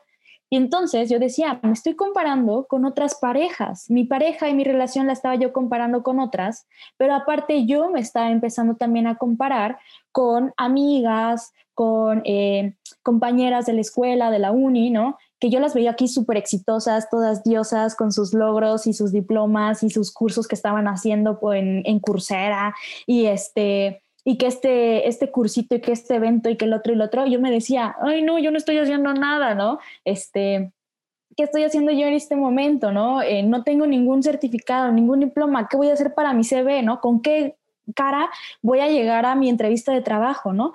Y así me ponía un montón de cosas al momento de compararme de que, de nuevo, regreso un poco a esta idea que yo tenía de que entonces mi balance o yo estar bien era que también en lo profesional, también en, lo eh, personal, con mi familia, con mis amistades, con mi, con mi exnovio, este, yo tenía que estar bien también con mi salud física, entonces también tenía que ir al nutriólogo, también tenía que ir al dentista y también tenía que ir al dermatólogo y, y un montón de cosas porque me comparaba y decía, estas, eh, eh, estas amigas, estas mujeres, también amigos, también amigas, de hecho, pero me comparo mucho más con las mujeres, ¿no? Siento que nos comparamos un poquito, bueno, en, en, en eh, mi persona yo me comparaba más con mis compañeras y amigas más cercanas y yo decía, es, ellas tienen esto y yo no, ¿no? O eh, están, las veo con amigos eh, disfrutando con su novio y disfrutando con su familia y ¿por qué yo no lo estoy haciendo? me estaba comparando hasta en mi familia ya, me comparaba como ¿por qué su papá es así con ella y mi papá no? Y así, ¿no? Y entonces ya dije, todo este momento que, fue un mes completito, te lo juro, fue un mes exacto, luego sin darme, eh, apenas hace como tres días, eh, viendo el calendario, vi que había sido del, 17 de, mayo al 16 de junio, ¿no? Casi el mes, y sin darme cuenta, sí, fui el mes de de pausa, me di cuenta que entonces yo me estaba comparando con muchos aspectos de mi vida y no solamente en la de pareja.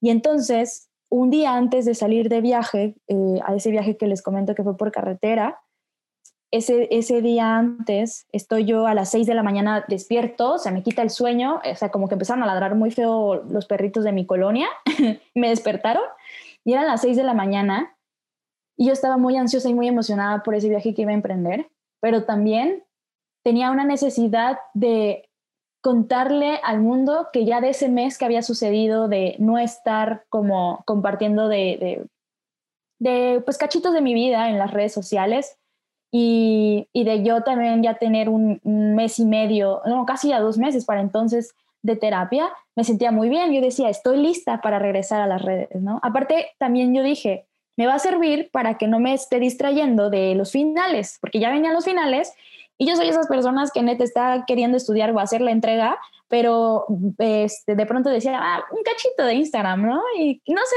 daño. Entonces ahí me pasaba ya dos horas, ¿no? Entonces también ver un poquito de ese tiempo que yo ya pasaba en las redes sociales, ya me empezó como a decir, hay aguas, ¿no? Este, es muchísima exposición a información. O sea, mi, mi preocupación no era tanto el que yo estaba pasando eh, tanto tiempo en pantalla, sino que mi preocupación venía en que estás muy expuesta a mucha información a la vez, entonces son muchos impulsos, Fanny, tienes que tranquilizar a tu, pues a tu mente, ¿no?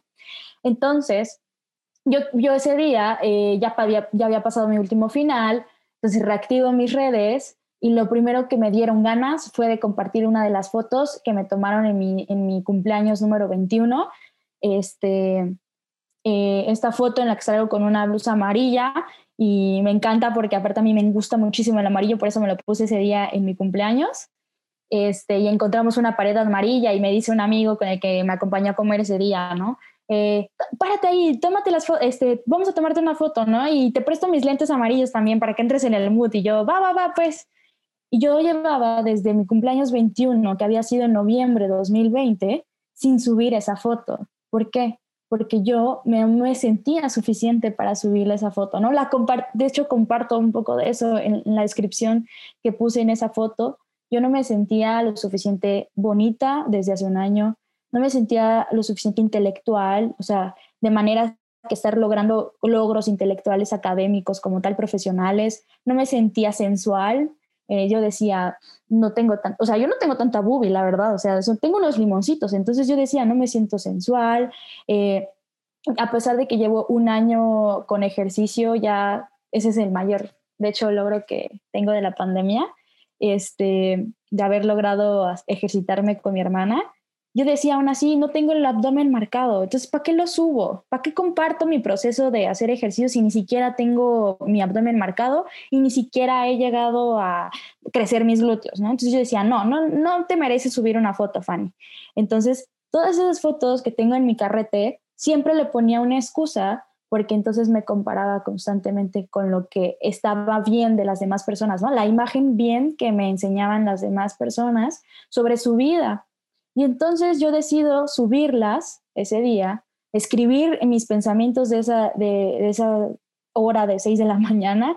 Me salió tanto del corazón que estaba yo llorando así en mi cama. Y ese día te juro que me sentí bien abrazada por toda la comunidad tan chiquita pero bien segura que tengo en Instagram. O sea, amistades, amigas que me empezaron a, comentar, eh, familiares, mis tías que ni siquiera creí que a lo mejor me iban a llegar a comentar una foto así, eh, me llegaron a comentar, maestras de la prepa me llegaron a comentar. Y sentí tan bonito ese día que yo dije, quiero ser auténtica entonces.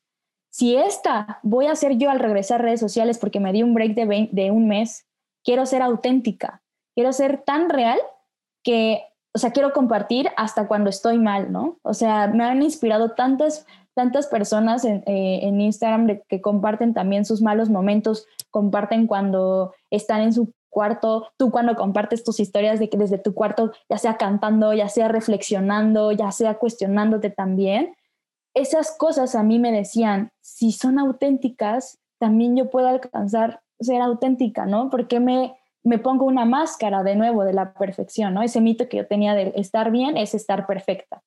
Entonces, ahí es cuando yo empiezo a ver que, que con ese pequeño break de redes sociales, también pude disminuir la comparación que encontraba con las demás personas. Y todo es esto por, pues la neta, por, por muchas ideas que nos venden los medios, ¿no? O sea, ahorita son las redes sociales, pero antes era el cine, antes era la televisión la que nos hacía compararnos con estereotipos de belleza, con estereotipos de lo que es éxito, de lo que es un logro, porque no te atrevas a celebrar que, por ejemplo, no sé, hoy este, comiste sano. No, celebra hasta que ya seas vegano o celebra hasta que ya seas vegetariano. ¿Cómo? No, también celebra esas pequeñas cositas, ¿no? También celebra esas pequeñas o sea, si hoy saliste a correr y mañana te da hueva salir a correr, celebra que ese día saliste a correr, ¿no? Que llenaste tu cuerpo este, de energía. Entonces, sí, ha sido un poquito el que me di un break y la neta es que lo voy a repetir. Ya, ya, este, estoy pensando en que antes de regresar a clase, bueno, cuando empiece como el semestre, no voy a yo, yo no voy a empezar clases, pero como que toda mi, este, Red va a empezar a clases, entonces como que no quiero también estar tanto expuesta como a todos al regreso a clases y así. Y, aunque voy a seguir como en, los grupos estudiantiles apoyándolos y todo, entonces antes de ese regreso me voy a dar también un break de nuevo de 15 días, ¿no? Para reconectarme conmigo y ver qué onda, porque aparte he estado compartiendo muchísimo últimamente, entonces eh, también quiero como darme de nuevo ese break y ya luego regresar y saber qué traigo para compartir, ¿no? Sí, pues, pues sí, o sea, creo que justamente en, en esto de la comparación en nuestro proceso, algo que sí, o sea, sí o sí influye es, es, es las redes sociales. Y fíjate que algo similar me pasó. Yo la última foto que subí mía creo que fue de marzo, mayo, ya ni me acuerdo cuándo, ¿no? Ah, bueno, la, la, antes de la última de ahorita, que fue de mi título. Y, este, y algo me pasaba que yo el año pasado me, me enfoqué mucho como en esta idea de, de tener pues, el Instagram perfecto y todas esas cosas, ¿no? Que tiene que ver más con apariencias, o sea. De que la paleta de colores y que tú fitas y todo, ya sé, yo también lo mismo, hermana. Hasta había descargado una aplicación para acomodar mis fotos y todo, y nunca lo hice. No, yo sí lo hice y me clavé muchísimo y me di cuenta que quería hacer incluso como que todo así, ¿no? y, me desmotiva muchísimo y me dejó de importar, la verdad. Luego dije, me voy a subir esto, me va a dar, o sea, literalmente fue un me vale gorro, porque empecé a subir cosas cuando yo quería. Había días en los que, por ejemplo, yo como estoy aquí todo el día en mi cuarto, no es como que tenga un super shoot de tomarme fotos, mi cama, o sea, literalmente no hay dónde. Y la verdad, no me apetece, soy una persona que este año es fácil el año que menos fotos he tomado, o sea, este año de pandemia es el mes, y no porque no quiera, simplemente no le hallo mucho propósito, ¿sabes? A menos que sean como mi familia, momentos importantes, a lo mejor sí tomo una foto a mi perro, lo cual es muy chistoso. Pero de que yo me esté tomando fotos, no, y no porque no quiera, sino porque simplemente se me hizo, tal vez suene como muy, ay, morra loca, pero se me hizo muy ya, incluso hasta de que, guay, ¿sabes?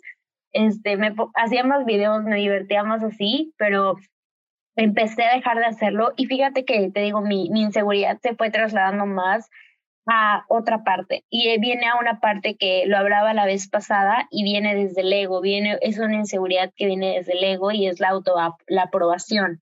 La aprobación es algo que a mí, la verdad, me sigue dando y pues te digo, puede ser porque soy escorpio, porque tengo que trabajar mis inseguridades, o sea, o puede ser por las dos, la verdad. Pero pero la aprobación es algo que, que me ha costado mucho trabajo lidiar, porque a veces yo, esta parte de ser suficiente me da en la torre cuando no me reconocen, ¿saben? O cuando no me dicen que hago algo bien.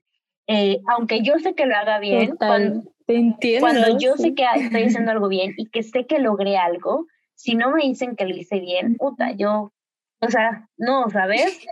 Soy hermana. O sea, y me duele, y literalmente me duele. Me ha tocado que me ponga a llorar y digo, güey, no fui buena en esto, y no les, no, no bastó lo que hice. Y, y fíjate, mi mamá sabe que esto me pasa, y luego me dice, no te preocupes, Dani, yo sé, yo te vi esforzarte, yo te vi desvelarte por hacer esto, yo te vi esto. O sea, me dicen, nosotras te vimos. Y, y ahí es donde trato de valorar muchísimo a las personas con las que estoy. ¿Por qué? porque esto de la aprobación viene muchísimo desde el ego, viene muchísimo desde buscar aprobación de gente que ni me conoce y eso es lo peor y lo que trato de recordarme constantemente. Busco aprobación de gente que no vio el esfuerzo y cuando me y cuando me doy cuenta y volteo a ver a las personas que me quieren y que me aman, mis amigas que dicen, "Dani, nosotros te vimos, güey, sabemos lo chingona que eres", ¿no?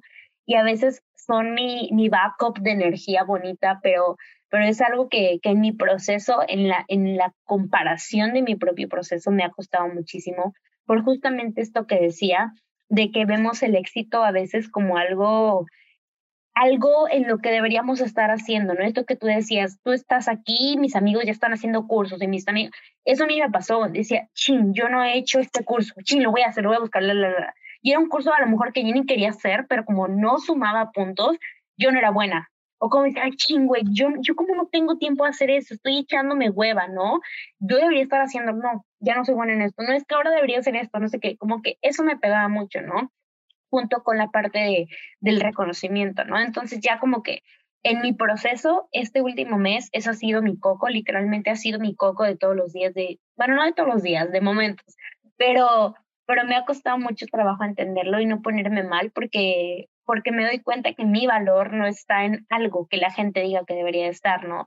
Y es algo que, que nos pasa mucho en el proceso y lo he platicado en terapia. Me cuesta mucho sentirme suficiente y justamente es este síndrome del impostor constante que me dice que hasta que alguien me lo apruebe va a estar bien, ¿no? Y es algo que, que trabajo mucho. Entonces, ya para ir finalizando, me gustaría que platicáramos, Fanny, eh, también ya hablamos de que estar, estar, no estar bien también está bien, así que quisiera que pasáramos a los consejos finales. ¿Qué consejos finales tú les darías a aquellas personas que están en su propio proceso, que apenas están decidiendo si es que quieren tomar algún camino para encontrarse o para buscar ese bienestar? Eh, ¿Qué les dirías de frente si los tuvieras, de que te están escuchando? Muy bien. Les voy a dar consejos que de verdad que a mí en lo personal me han funcionado. A mí, Fanny, que, ha vivido ciertas cosas y tiene un tal contexto, ¿no? Tiene una historia de vida. Y ustedes pueden escucharlos, probarlos o incluso desecharlos desde la primera vez que lo escuchen y que no les haga clic, de verdad. Porque a veces eh, eh, un amigo apenas hace una semana me compartió, por ejemplo, esa idea sobre el dar consejos, el que es un poquito asumir mucho sobre la vida de las personas, ¿no? Entonces, a pedido no, eh, consejo no pedido, no sé cómo dice el dicho o algo así, pero pues mejor te calles, ¿no? O algo así, va el dicho. pero en este caso, yo lo que les podría decir, eh, bonitas personas que están, eh, ya sea cuestión, que con este podcast que lo están escuchando esta tarde, mañana, noche, y les empiezan a, a reflexionar o se les empiezan a mover algunos pensamientos, sentimientos en su interior, yo les diría que escríbanlos. O sea, incluso cuando estén escuchando este podcast y algo se les viene, escríbanlo, porque a mí de alguna forma soy una persona que sobrepiensa las cosas, las sobreanalizo, pero cañón, pues no, o sea, no, me, no le veo fin a una cosa. Entonces, cuando ya me doy cuenta que estoy empezando a hacer eso, agarro mi libreta, agarro una o incluso mi celular y notas y empiezo a escribir. Y aunque no tenga sentido lo que escribas en ese momento, después le vas a encontrar el, todo el sentido. Después le vas a encontrar de verdad hasta el origen del por qué vino ese pensamiento o ese sentimiento en ese momento. Pero en ese momento, lo único que te tienes que preocupar es por sacarlo un poquito de tu, de, tu mente y entonces verbalizarlo, ¿no? Si quieres, llámale, eh, aquí vendría mi segundo consejo, llámale a la persona en la que más confías, ¿no? Si no es alguien de tu familia, eh, háblalo con alguien eh, de tus amistades o incluso atrévete, eh, si tienes close friends en Instagram, a compartirlo y hacer un video ahí pequeño. O sea, yo apenas lo hice un día que amanecí muy, muy de buenas y, y lo compartí y sin querer, pues a otras personas les sirvió. Entonces, también anímate a compartirlo, ¿no? O hablar por teléfono a alguien. Eh, también otro consejo sería el de la, la, verdad que tu estado físico va muy apegado también a tu estado eh, mental, ¿no? Entonces, cuida un poco tu cuerpo, ¿no? Escúchalo a ver qué quiere, que si ahorita tiene sed, dale agua. Si ahorita tiene hambre, come lo que se te antoje, así sea el, helado más cremoso y, sufras de síndrome ovario poliquístico como yo y no tengas y tengas prohibido los lácteos por salud, si ese día se te antoja, pruébalo, ¿no? Este, obviamente tampoco te voy a decir, échate toda la fruta y todos los dulces si tienes diabetes, no, cuídate también, o sea, también es una forma de decirte, piensa sobre tu salud, como también esas eh, pues sí, ya enfermedades como diabetes, colitis, gastritis, otra, eh, migrañas, eh, etcétera, a lo mejor tu cuerpo lo está somatizando por las emociones, ¿no? Que tienes interior ahí guardadas, ¿no? Entonces, una de las cosas que yo he aprendido muchísimo es a hablar. O sea, si no te funciona a ti mucho escribir, porque en ese momento ni siquiera sabes qué escribir, habla contigo mismo en un espejo, eh, al aire, habla, pero verbalízalo, sácalo. El lenguaje ayuda muchísimo a tener todo tu panorama aquí enfrente de ti y poder como dar, ah, ok, ¿qué voy a hacer primero? A ver, ¿por dónde empiezo? ¿Qué me cuestiono antes? Pero ya lo verbalizaste, ya lo estás hablando como si se lo estuvieras contando a tu mejor amiga o a tu mejor amiga. Ya, eh, eh, por eso sácalo, ¿no? De alguna forma, yo sí diría en mi cuarto consejo, verbalízalo eso que te está haciendo sentir mal en ese momento, verbalízalo. Y mi último y quinto concepto sería no encasilles todo ni quieras etiquetar todo con algo. Eh, A veces queremos que, por ejemplo, un duelo de la muerte de un familiar, de una, de una amistad, de alguien muy importante en nuestra vida, un duelo de una ruptura amorosa, este, de ruptura de, de amistad, eh, etcétera, por ejemplo, queremos que ese duelo cumpla con ciertos pasos o con ciertas etapas. Y la verdad es que si encasillamos, si encasillas tu proceso en esas etapas que nos dicen por ejemplo, la, psicología eh, de alguna forma, te vas a, comprar esa idea de que así tiene que pasar. Y hay algunos psicólogos que incluso dicen, no, el duelo incluso hasta en esas etapas que ya están, por ejemplo, establecidas, entre esas tú puedes ir brincando una a la otra o empezar por la tercera y la cuarta y volver a la primera, etcétera. Entonces, no trates de encasillar tu proceso por el proceso que viven los demás también en su propia terapia, en su propio proceso espiritual, en su propio proceso de encontrarse. No encasilles el tuyo que tiene que suceder de esa forma, ¿no? No le des etiquetas ni tampoco te, pongas fechas límites ni nada, o sea, no te pongas tiempo para crecer o, estar bien contigo mismo. Eh, entonces, esos serían como mis cinco consejos, Dani, de verdad, que esos son los que pues ahorita más he reflexionado y a mí eh, son como mi mantra de todos los días. Ay, sí, creo que igual los míos también son cinco. este, pero son consejos y reflexiones finales de este podcast, o sea, de este episodio.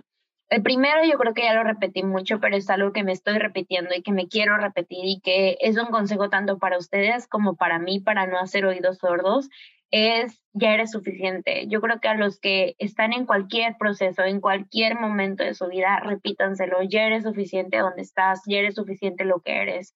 Lo que quieras lograr en tu futuro, chingón. Estoy segura que si lo propones lo vas a hacer. O sea, no dudo de eso. Pero en lo que llegas a ese, a ese futuro, en lo que llegas a ese goal tuyo, ya eres suficiente. La persona que está aquí, el cuerpo que tienes, donde estás ahora, ya es suficiente. Donde sea que quieres llegar, está bien.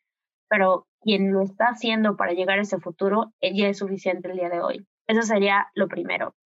El otro, mi comentario de mis comentarios finales, cualquier terapia, psicólogo, espiritualidad, camino de tu vida, lo que quieras y como lo quieras llamar, no es lineal, nunca va a ser lineal. Es la verdad, no esperes que sea una serie de pasos estrictamente controlados porque incluso las personas hasta más organizadas saben que va a haber algún punto donde algo no va a estar bien.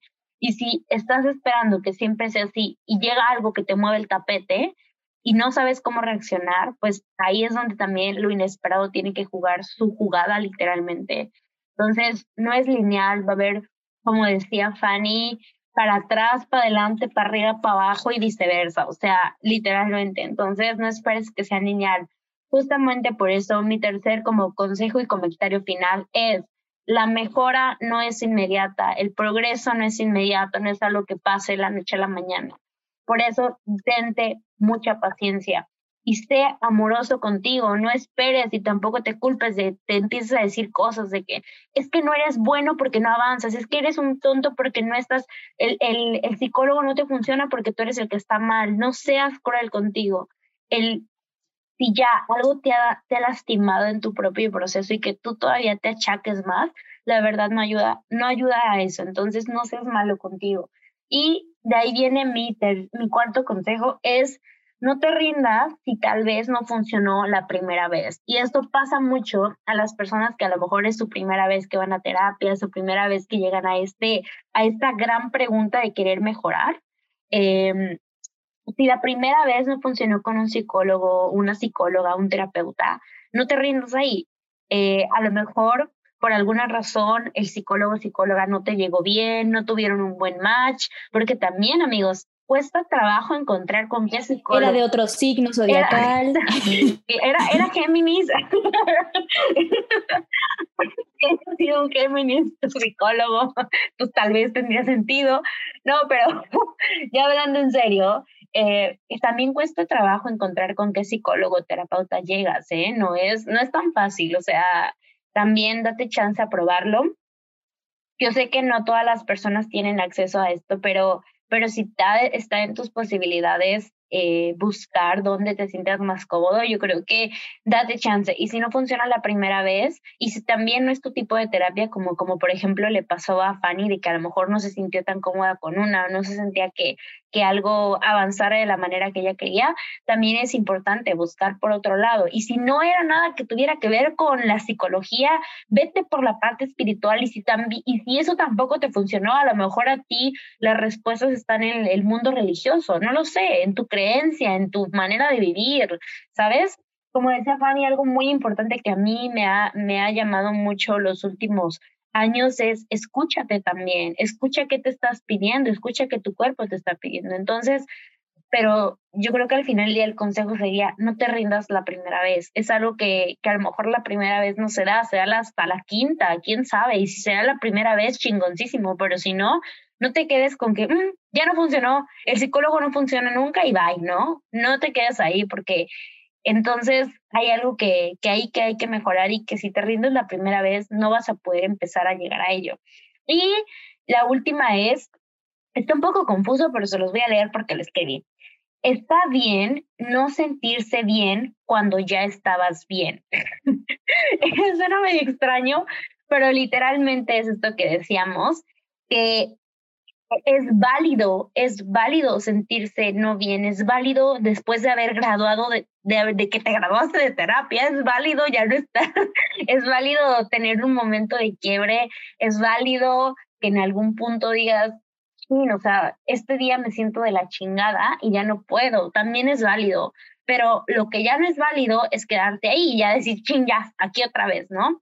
Sino también date tiempo para analizar qué está pasando de que este día a lo mejor, esta semana no, no fue tu mejor, pero date ese chance para, para incluso sentir cómo te sientes. Sé que suena muy extraño, pero sentir tu, tu sentimiento, tu, tu, tu emoción también es importante. Entonces, yo creo que esos serían mis consejos slash comentarios finales del día de hoy, porque ya hemos platicado mucho, pero, pero no sé, ¿tú qué piensas, Fanny? Ok. Pues sí, Dani, la verdad es que muy buenas conclusiones de esta charla de hoy, porque incluso, como bien decías, hay que decirlo para no hacernos oídos sordos, ¿no? Porque yo podría estar aquí hablando eh, de mi proceso y de, este bienestar que he encontrado, que yo le puedo dar el significado que, que yo quiera, eh, eso también es súper importante. Para ustedes el bienestar es muy, diferente al que yo he compartido hoy de seguro y eso también es muy válido porque somos personas muy diversas, ¿no? Entonces, creo que me llevo muchísimo reflexión para conmigo y que yo vea de nuevo dónde estoy parada el día de hoy hablando de bienestar, que hace un año no me pudiera haber atrevido a hablar de que yo estaba bien, o sea, no me no creo que ni siquiera hubiera podido decir este, bien, Dani, me siento chingona, estoy aquí vibrando alto, este, bien chida me siento. No, o sea, neta, hace un año no lo hubiera podido decir, lo hubiera dicho entre dientes, la verdad, ¿no? O sea, hubiera sido una mentira hace un año si, si lo hubiera dicho como tal. Y es que también es eso, también un poco sobre, pues, la máscara a veces que nos ponemos, ¿no? Entonces, hoy se fueron algunas que otras máscaras también con esta charla y eso lo agradezco mucho, pues, por tener este, este, estos espacios, que tú abras micrófono para estos temas. Es importante porque ya sean nuestras amistades que lleguen a escucharlo, nuestra familia, eh, incluso más eh, audiencia por allá lejos de nuestros círculos, pues esperemos que les haya quedado como al menos la semillita de la, de la, de la duda para que ellos vayan a cuestionarse en dónde están parados, ¿no? Que esa fue la pregunta que más me retumbó hoy. Sí, pues sí, o sea, yo sé que ya nos pusimos aquí súper intensos, en intensos, bueno, o sea, intenso de que ya aquí todos sacamos casi terapia este, con cada una de nosotras, pero la verdad es como, como les decíamos, es todo un proceso y no somos expertos, amigos. Yo no soy la experta. Yo sé que a veces suena como que uno tiene aquí los consejos de la vida, pero son consejos que, como decía Fanny, nos han funcionado en nuestro propio camino, en nuestro propio, proceso. Y si alguno retumba con ustedes, sienten que les acomoda o se sienten cómodo con ello, pues adelante, follow it. Y si no, pues también, o sea, lo que sigue, lo que otra cosa, ¿no? Entonces, mil gracias por habernos acompañado en este episodio. Mil gracias, Fanny, por haberte dado el tiempo, el espacio de un poquito de ti, de compartirlos con las demás personas y conmigo. Yo ya me acabé mi vino, yo creo que por eso salió todo más fácil. Este, pero sí estoy muy feliz de que me hayas acompañado, de que te hayas dado la oportunidad. Y pues sí, Fanny, ya para irnos finalizando, eh, ¿dónde la gente te puede encontrar, seguir, conocer un poquito de ti a través de redes sociales? Bueno, en donde comparto así eh, de mi vida, pues a diario, digamos, esos momentos de, de mi día que algo me están dejando, algo me hicieron sonreír o incluso me hicieron llorar, es eh, en Instagram, estoy como arroba eh, fanny.sans. Fanny se escribe P-H-A-N-Y punto S-A-N-Z. Así yo viene original, ¿no? Pero este.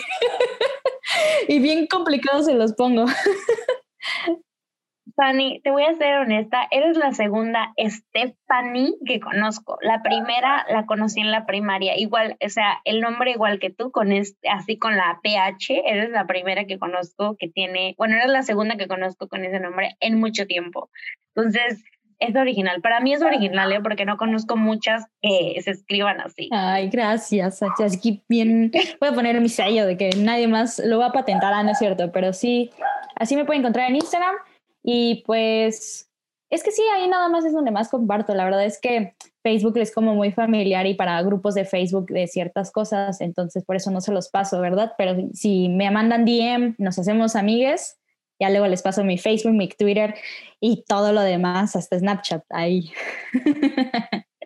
Sí. ok. Bueno, Fanny, mil gracias. Ya saben, a todas las personas vayan a seguir a Fanny o vayan a conocerla a través de lo que ella nos comparte en sus redes sociales. Y también, porfis, porfis, porfis, no se les olvide que tenemos Instagram, Facebook también, pero el Facebook realmente pues no lo utilizamos, pero tenemos Instagram, es lo importante. Ahí normalmente estamos compartiendo un poquito sobre los episodios, también reflexiones personales y también un poquito lo que hemos aprendido en cada uno de los episodios. Así que vayan a seguirnos. Estamos como arroba te invito un vino podcast y pues espero, espero estén muy bien. Les mando un abrazo. Espero lo que hayan escuchado aquí les haya servido. Y si no, también recuerden compartirlo con alguna persona que ustedes creen que les pueda interesar, que puedan, no sé, ya saben, yo siento que los podcasts son como para cuando estás haciendo algo y quieres escuchar a alguien, cuando vas en el coche, cuando estás haciendo qué hacer, saben, hoy era sábado de qué hacer, todo, ustedes saben todo, ¿no? Entonces, mil gracias por escucharnos. Eh, espero estén muy bien, tengan una bonita mañana, tarde o noche. Mi nombre es Daniela Huerta y yo les invito un vino. Adiós.